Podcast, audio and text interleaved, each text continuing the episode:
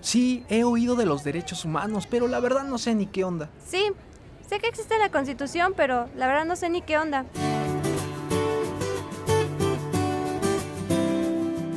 Juzgadoras y juzgadores federales y la Comisión de Derechos Humanos del Estado de México presentan ¿Qué onda con tus derechos? un puente de comunicación para conocer los derechos humanos. Acompáñanos.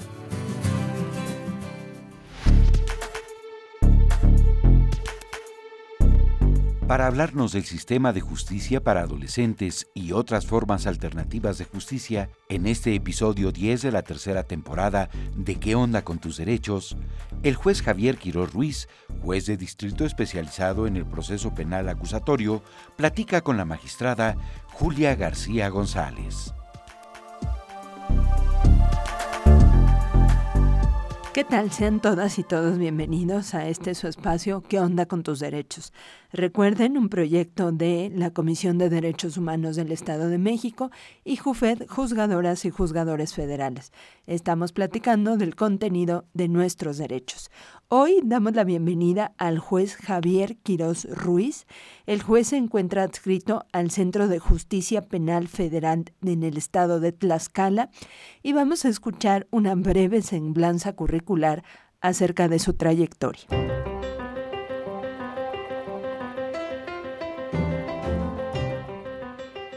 El juez Javier Quiroz Ruiz es licenciado en Derecho, egresado de la Facultad de Derecho de la Benemérita Universidad Autónoma de Puebla, doctorando en Derecho Penal por el Instituto Nacional de Estudios Superiores en Derecho Penal.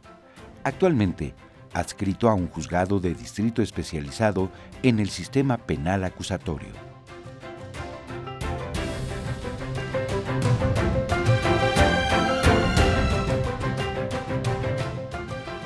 Sean todos y todos bienvenidos. Como les adelantaba, hoy contamos con la presencia y con el gusto eh, de tener con nosotras en este espacio al juez Javier Quiroz Ruiz. El juez nos va a platicar acerca del artículo 18 constitucional. ¿Qué onda con el artículo 18? Pero particularmente nos va a platicar acerca del sistema integral de justicia para las y los adolescentes. Para empezar, bueno, desde luego, sé bienvenido, juez Javier, te agradecemos tu disposición, que nos hayas abierto un espacio entre todas tus actividades jurisdiccionales para que nos platiques un poco desde tu experiencia, que desde luego es muy importante eh, hablar desde la experiencia en relación con estos temas, porque hubo la necesidad, juez Javier, de contar con un sistema de justicia integral para las y los adolescentes. ¿De qué se trata esto? ¿A quién podemos considerar en esta categoría o en este grupo? Bueno, pues primero que nada, muchas gracias también por la invitación y por la paciencia, porque, bueno, no están para saberlo, pero uh, costó un poco de trabajo en, en, empatar las agendas y, bueno, pues agradezco la paciencia en ese sentido. En relación con el tema, es eh, muy importante la reforma constitucional que tuvo lugar en 2005 en relación con justicia para adolescentes. Pero antes de eso, quiero tocar también eh, un artículo constitucional que me parece eh, de igual manera muy, muy trascendente. Este artículo, la última reforma fue en octubre de 2011. Hablo del artículo cuarto constitucional. En, relación con este artículo, pues eh, toca en, en, términos generales cuál eh, la protección de los derechos de la familia y de las personas, el derecho a la salud, un medio ambiente sano, etcétera. Pero en el párrafo noveno, que es el que nos interesa, en este párrafo establece que las decisiones y las actuaciones del Estado deberán velar y cumplir con el interés superior de la niñez. Tienen que garantizarse de manera plena los derechos de, de la niñez. No voy a utilizar el término menor o menores, porque creo que es eh, necesario para generar los cambios comenzar por el lenguaje. Y este término, si bien en realidad quizá no tendría en principio nada de malo, pero sí hace alusión a un periodo, digamos, en el que el Estado tenía una, una posición paternalista en relación con los derechos de niños, niñas y adolescentes. Entonces, eh, pues vamos a hablar de niños y niñas o, o niñez o infancia en todo caso. Entonces, partimos de aquí, del artículo 4, párrafo noveno el interés superior de, de, niños y niñas. es una obligación entonces de todo de toda autoridad en el Estado. Ahora, eh, esto lo relacionamos con el artículo 18 y la, y la reforma que hubo en 2005. ¿Qué pasó en esa reforma? ¿Qué, ¿Cuál fue el motivo de esta reforma? Bueno, hay que destacar que los derechos de niños, niñas y adolescentes pues no son nuevos, de hecho son bastante viejos. Lo que sucede es que, mm, pues la verdad, los estados eh, y las personas hemos tardado algo de tiempito en, darles la importancia que merecen. Porque de hecho, esta, los derechos de niños, niñas y adolescentes ya se mencionaban desde la Declaración Americana sobre Derechos Humanos, que es de 1948 y que incluso es poquito antes, eh, su, firma es poquito antes de la, que la Declaración Universal sobre Derechos Humanos. Entonces, desde entonces tenemos el precedente, pero no fue sino hasta 1990, con la firma, eh, digamos, en bola de todos los eh, países eh, del continente en relación con la Convención sobre los Derechos del Niño, que, se, que tuvo un auge la observancia de estos derechos. Y a partir de ese momento, las autoridades han comenzado la transición de un modelo tutelar, digamos, paternalista, en el que se veía al niño, niña y adolescente como objeto de protección, pasaron a un modelo de reconocimiento de derechos.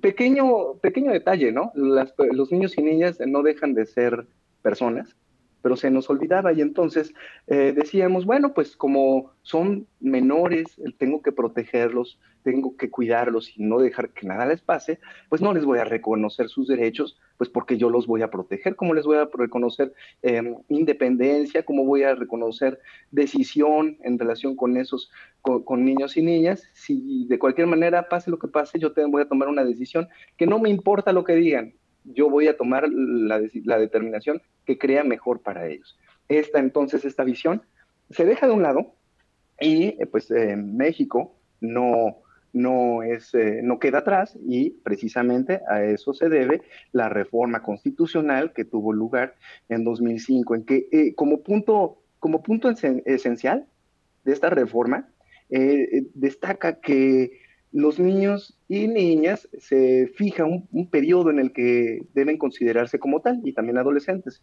desde los 12 años y hasta los 18 años. Antes de esta reforma, los estados tenían la potestad de fijar en dónde eh, pues comenzaba la adultez, digamos. Entonces había estados que la fijaban en 16 años y a partir de 16 años un día, el adolescente podía ser juzgado como adulto en, tratándose de justicia para adolescentes. Había otros estados que eran más benévolos y eh, pues las, la fijaban a los 18 años, pero en realidad no había un parámetro, es decir, mm, si algún estado la fijaba en 14 años, adelante, no había ninguna restricción constitucional al respecto.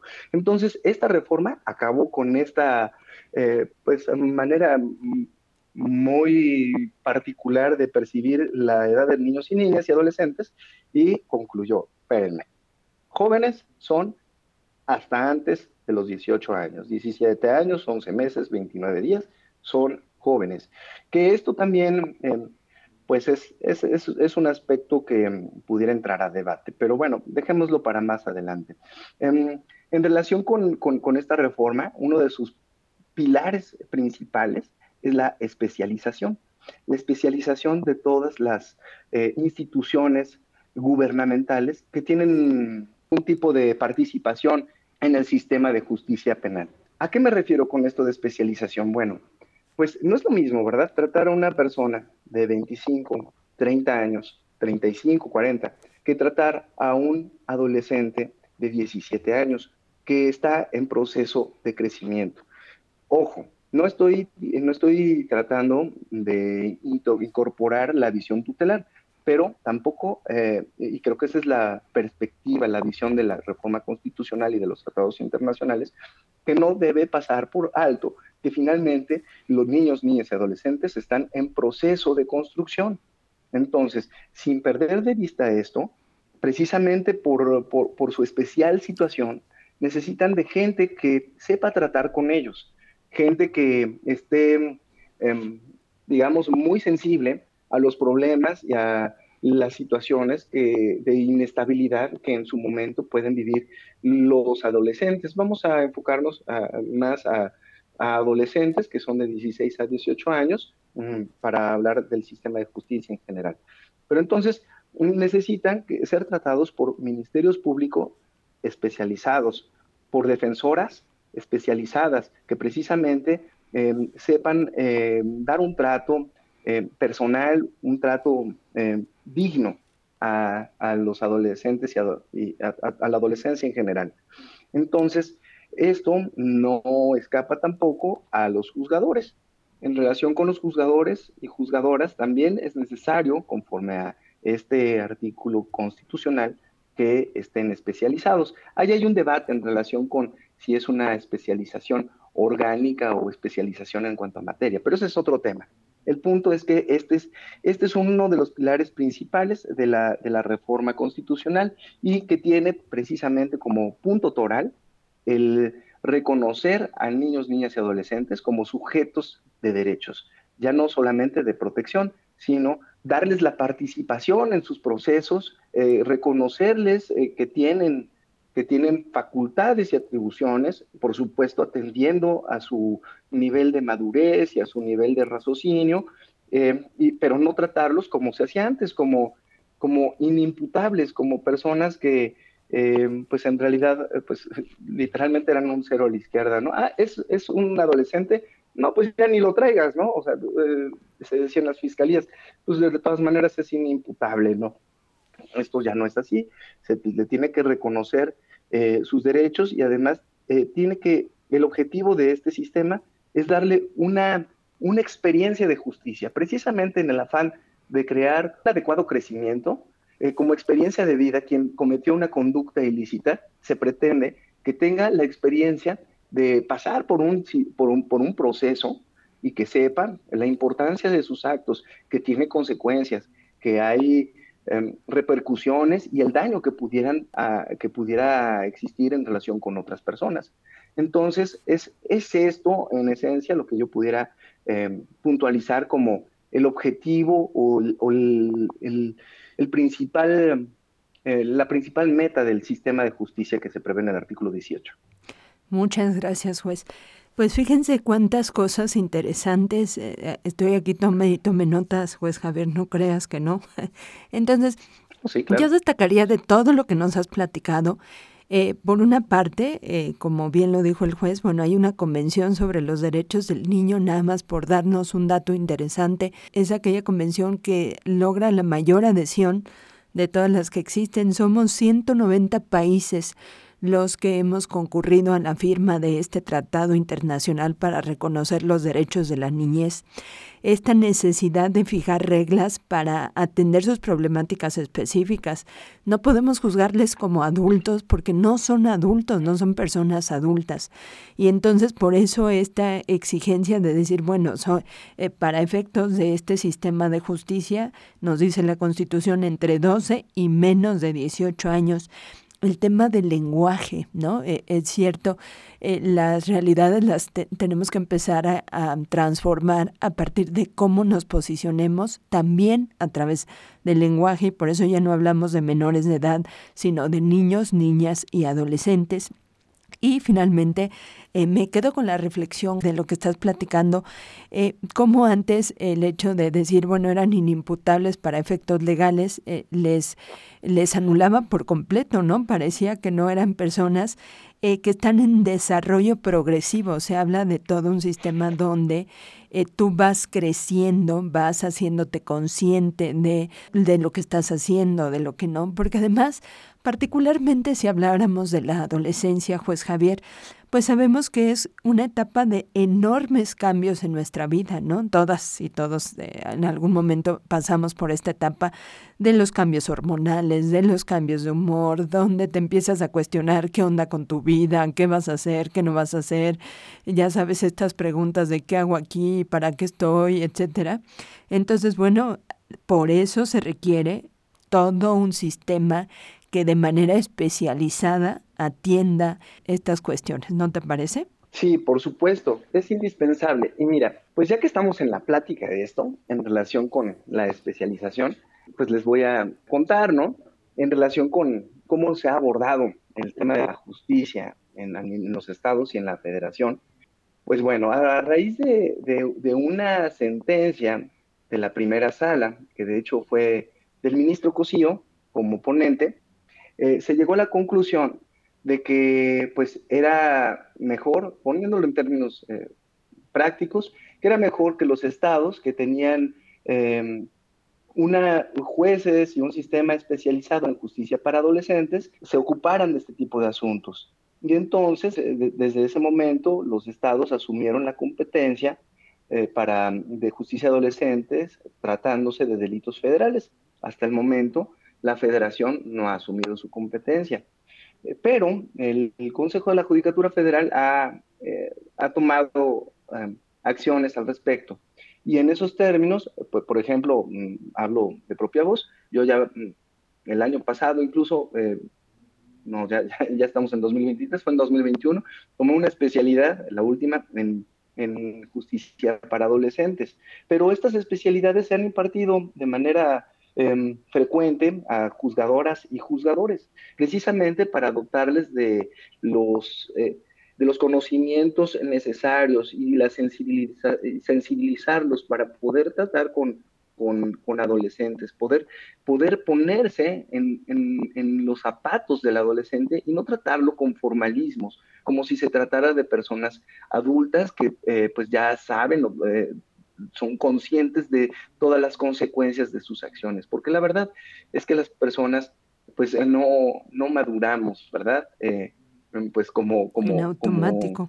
como, el sistema quisiera sí. la verdad es que nos cuesta incluso personas mayores de 18 años vaya cuántas veces no ah, bueno está chavo no cometió esto y, y, y, pues está está joven no o sea hay que hay que tenerle cierta no condescendencia pero sí sí sí empatía. Empatía es ponerse en los zapatos de la otra persona. Y eso a eso me refiero no justificarlo porque precisamente se trata de, reconocer derechos y obligaciones, pero sí ponerse en esa posición y desde esa posición juzgar. Entonces, em, este, tipo de herramientas como son las especializaciones son muy importantes. Em, si a mí me piden la opinión, eh, yo diría que necesitamos más, porque no basta con tener la especialización, necesitamos mm, pues juzgadoras y juzgadores especializados en la materia que traten eh, de manera preferentemente exclusiva con jóvenes y adolescentes, porque la verdad es muy difícil, eh, digamos, ponerse el sombrero para juzgar eh, personas adultas, mm, delitos de secuestro, por ejemplo, o delitos muy, muy fuertes, y luego quitarse su sombrero y ponerte la gorra para juzgar adolescentes. La verdad es que pues sí se necesita un nivel de abstracción. Si me permiten mi opinión, yo considero que tal como está marcado en, la Constitución, incluso en, la ley del sistema integral de justicia para adolescentes, que pudiera interpretarse, pero a mi, a mi criterio, lo ideal sería esta, esta independencia orgánica eh, en, relación con, con personas y eh, juzgadoras y también defensores y fiscales, una fiscalía especializada en materia federal tratándose de, adolescentes. Creo que eso sería lo idóneo. Ese es el espíritu, creo, de la, de la reforma que se hizo. Así es. Pues vamos a seguir platicando por acá con el juez Javier Quiroz Ruiz.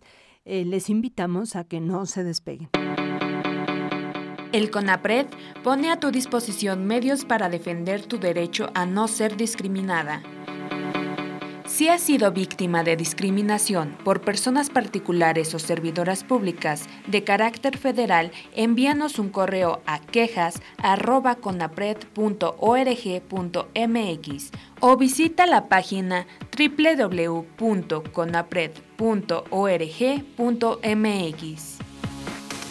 Seguimos por acá platicando con el juez Javier Quiroz Ruiz, que nos está platicando qué onda con el artículo 18 constitucional, particularmente tratándose del sistema integral de justicia para los adolescentes.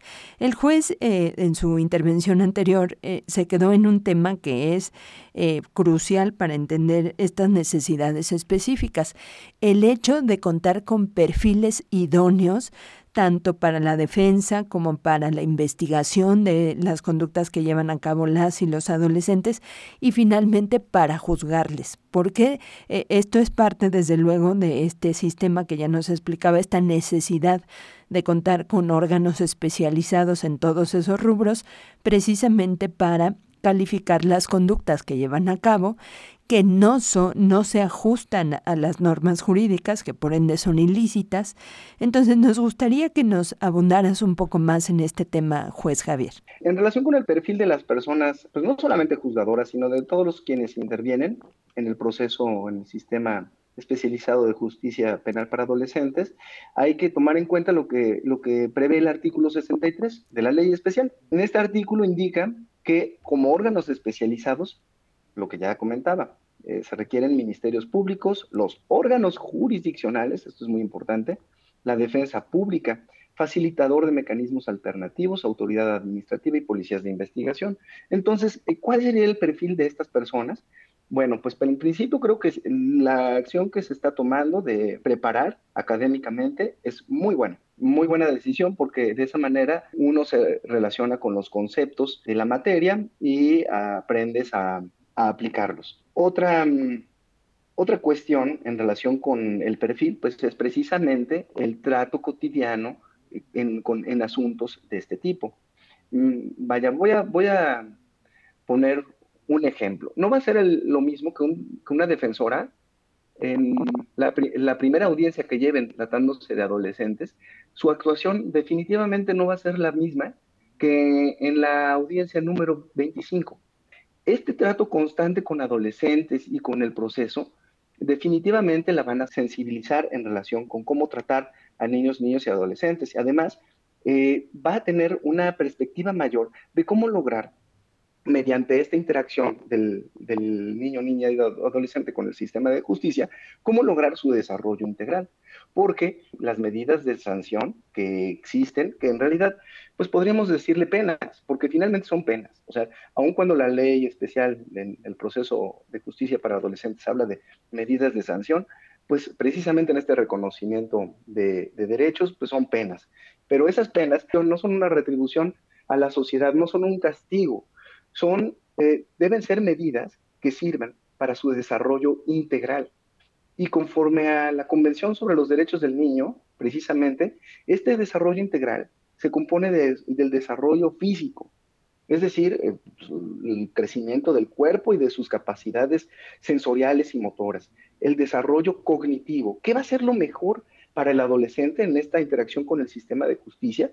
¿Qué podría provocarle mejores eh, o darle mejores herramientas para que en un futuro se pueda enfrentar a la responsabilidad penal que como adulto en un momento dado va a tener que asumir. Necesita saber cómo lograr el desarrollo cognitivo, es decir, em, cuáles son los cambios en las capacidades mentales del adolescente como en el aprendizaje, cómo es que pudiera funcionar su pensamiento, su razonamiento moral, eh, eh, su creatividad. Y también otra parte que, de que habla el artículo 54 eh, de la Convención sobre los Derechos del Niño en relación con este desarrollo integral es el desarrollo psicosocial. Y aquí entra precisamente la implementación de las medidas de seguridad que en todo momento deben ver por la reintegración del adolescente, tanto en el núcleo social como familiar.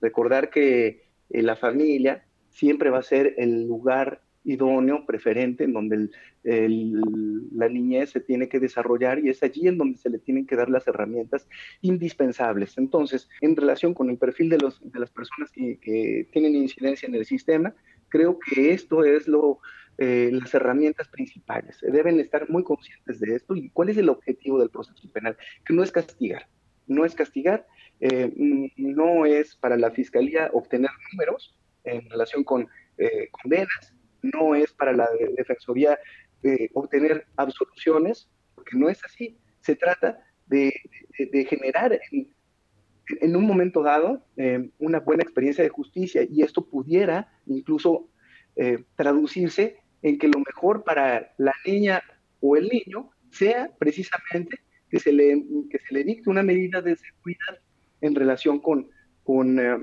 no sé, que se les que se, que se le pida, eh, por ejemplo, ir a la escuela. o trabajo social, ¿no? Trabajo social.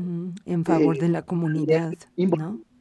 Involucrar a la familia, ¿verdad? En este tipo de medidas. Quizá la conducta del, del niño o la niña tuvo que ver con una falta de atención. La mamá se dedica a trabajar, el papá también, y pues en realidad no hay nadie que asuma su, su, su, asesoría. Ese es el perfil creo que persigue el sistema. Y, fíjense qué interesante lo que nos platica el juez Javier, porque, como bien lo dice, hasta el tipo de palabras que empleamos, ¿no? Cómo conectamos con las chavas y los chavos, eh, si ponemos esos perfiles de gente que es muy seria, muy seca, o que no tiene esa posibilidad de palabra, pues eh, eh, yo creo que razonablemente es difícil que lleguemos a conectar. Eh, ¿qué, tal si llegamos eh, eh, platicando, charlando de manera con los temas de actualidad? ¿Qué te parecen estas canciones? De modo tal que el o el adolescente no se sienta en la defensiva. ¿no? Que no crea que estamos aquí para agredirlo o para atacarlo. Y entonces todo este proceso de reinserción y de reintegración, tanto social como familiar, pues va a ser exitoso en la medida en que ese personal tenga esa empatía y esa sensibilidad para tratarle y para hacerle ver, por una parte, que ha cometido una conducta que nos lastimó como comunidad, que no fue la, la que se esperaba ni la correcta, que amerita desde luego una consecuencia jurídica, en este caso ya decíamos si la sanción o una pena, y que desde luego hay que generarle las condiciones para que esto no vuelva a ocurrir, ¿no te parece? Sí, por supuesto. Em, y en relación con, con, este tópico, en relación con, con, la adaptación de las conductas de que hablas como el lenguaje, hay un principio bien, bien interesante en, tratándose de justicia para adolescentes, que lo toco em, para tenerlo muy presente. En tratándose del sistema de justicia para adolescentes, quien se debe adaptar es la justicia. La justicia se adapta al adolescente, no al revés. Por lo tanto, no puede llegar un juez togado, ¿verdad? Abrir una audiencia lo más formal y preguntarle al adolescente, le hicieron saber sus derechos constitucionales y legales. ¿Por qué? Porque el adolescente va a estar impactado. Si a un adulto le impacta esto, pues con mucho mayor razón a un adolescente. Entonces, debe uno tomar eh, otro tipo de actitud, incluso los espacios. El, lugar en donde va a presentarse el adolescente debe ser no intimidatorio. Si llegamos a un espacio marmoleado, eh, con pisos brillosos, espacios, ah, eh, techos altos, demasiado amplios, con, un estrado en el que eh, pues el juzgador esté lejano y a en lo alto, pues esto está hecho para imponer. Son símbolos que se hacen precisamente para, imponer a, las personas. Oye, te espantas antes de llegar, ¿no? Ya tienes ese temor de que me van a hacer aquí. no, pues ya, o sea, por supuesto, no sabes qué es lo que va a ocurrir, pero sabes que algo malo, ¿no? Así es. Pues vamos a seguir platicando con el juez Javier. Les invitamos a que sigan con nosotros. Vamos a una breve pausa. Di no. Únete en contra de la violencia hacia las mujeres y las niñas. Escucha y apoya a las víctimas de violencia. En la CODEM recibimos quejas, ofrecemos acompañamiento y brindamos orientación y asesoría jurídica especializadas. Llama al 800-999-4000. Dino y únete en contra de la violencia hacia las mujeres. Comisión de Derechos Humanos del Estado de México. Gracias por su compañía. Estamos platicando de qué onda con el artículo 18, particularmente el sistema de justicia integral para adolescentes. Eh, le vamos a pedir ahora al juez Javier Quiroz que nos platique eh, ¿Qué onda con este, eh, por ejemplo, qué edades son las que, en qué edades las personas estamos sujetas o no a este sistema de justicia cuáles pueden ser las medidas de sanción que se pueden adoptar cuando un niño, una niña, un adolescente, un adolescente entran en conflicto con la ley? Te escuchamos con atención. Bueno, para empezar, conforme al artículo 18 constitucional, a los niños y niñas que tienen una edad menor a 12 años, pues solamente son em, dignos o se, les puede dar asistencia social, precisamente por su grado de desarrollo. O sea, en, la experiencia con la ley, por regla general, no les va a dejar una experiencia grata. En cambio, eh, existen otros tres grupos etarios, de entre los 12 y 18, a los que sí se les pueden poner medidas de sanción. A partir de los 12 y 13 años, es decir, este es el primer grupo, se les, eh, en principio no se les puede imponer medidas eh, privativas de libertad. Es decir, un internamiento no se puede. La duración de estas medidas tiene que ser como máximo de un año. Y solamente es posible imponer una medida de seguridad, de, sanción. Eh, es decir, a diferencia de otros grupos etarios, únicamente si, por ejemplo, se le va a decir que eh, pues eh, concluya con el año de la primaria, pues adelante, esa será la medida de sanción.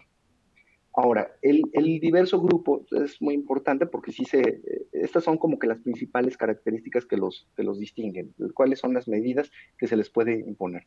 El siguiente grupo va de los 14 y 15 años. A ellos sí se les puede imponer una medida privativa de libertad, pero solamente como máximo tres años. Y se les puede combinar las medidas de sanción hasta dos, no más. Entonces, eh, esto es la característica que los identifica. Y luego, el último grupo, 16 y 17 años, eh, la, medida privativa de libertad es de 5 años, o sea, aumenta a dos. Pues eh, se le podrá imponer de igual manera dos medidas eh, o sanciones privativas y no privativas de libertad, es decir, hay mayor libertad para combinarlas.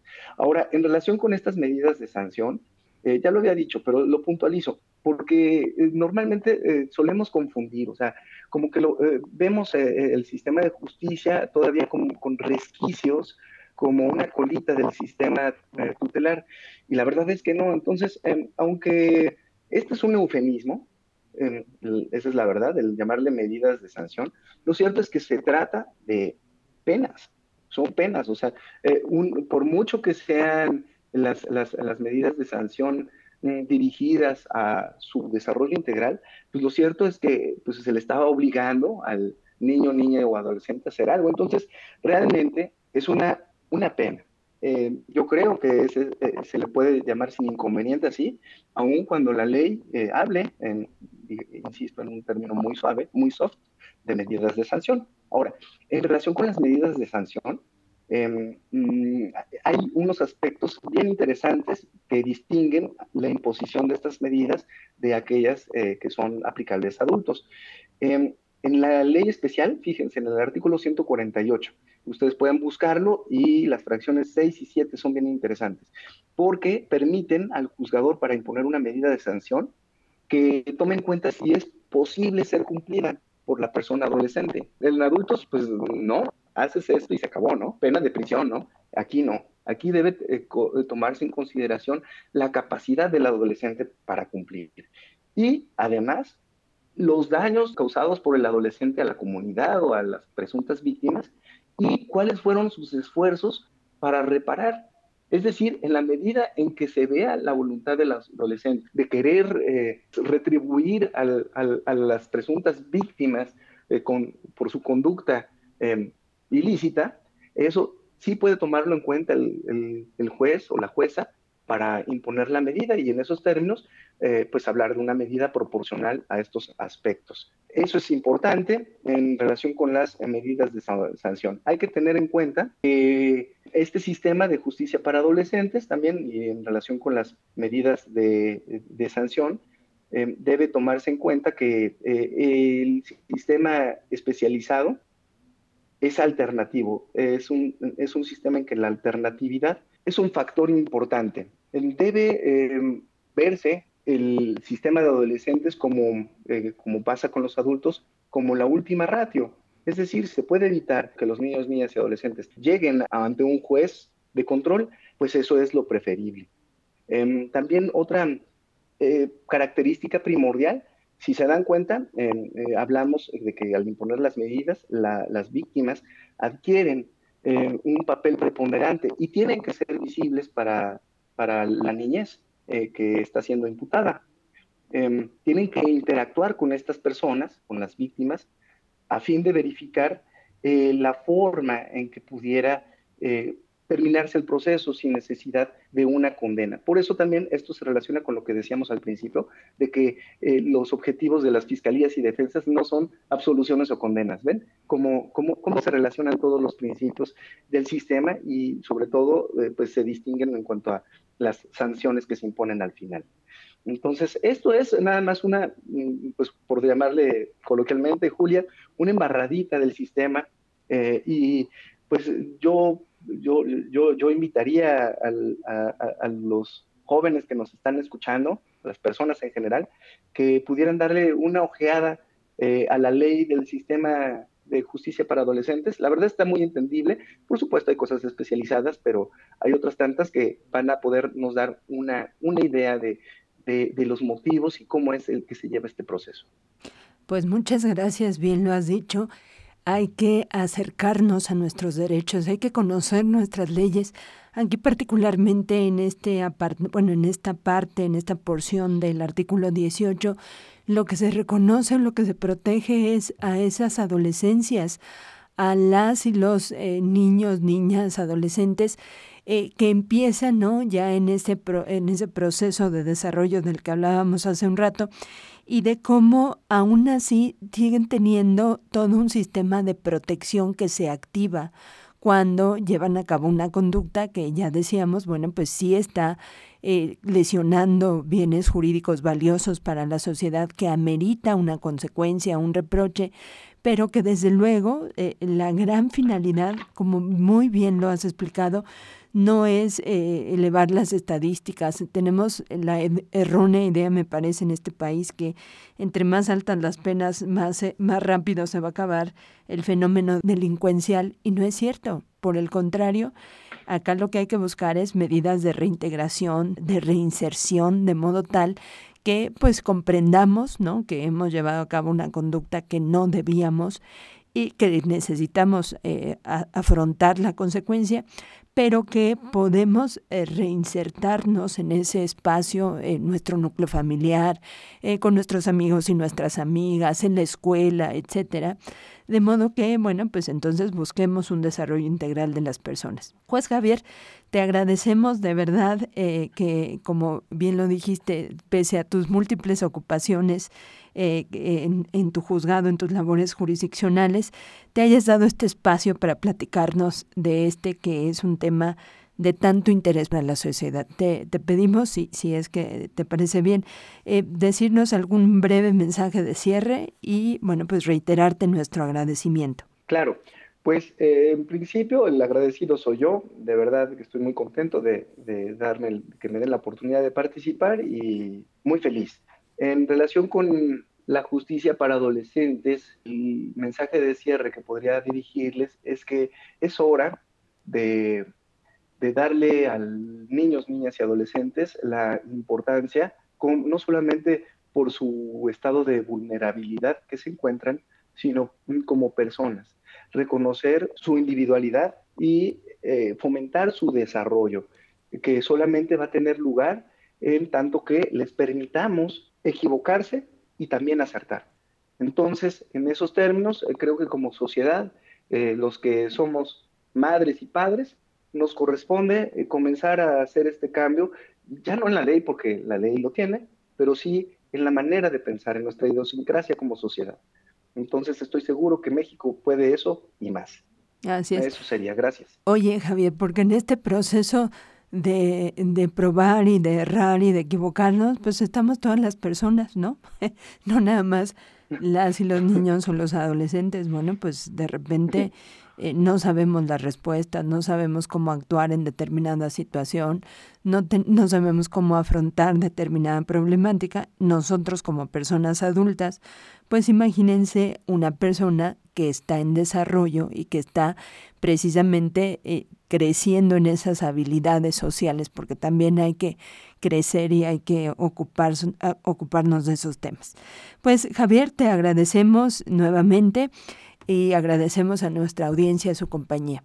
Soy Julia García, esto fue ¿Qué onda con tus derechos? Les recordamos siempre que una sociedad empoderada es la que conoce sus derechos. Gracias y hasta la próxima. Diccionario jurídico.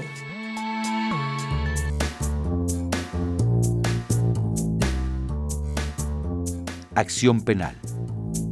Es el medio por el cual el Ministerio Público impulsa la acción del juez competente para que inicie el proceso penal y determine o no la existencia del cuerpo del delito y de la responsabilidad del indiciado. Además, constituye un presupuesto procesal en materia penal porque no puede haber proceso sin que se presente antes la acción penal. Esto fue ¿Qué onda con tus derechos?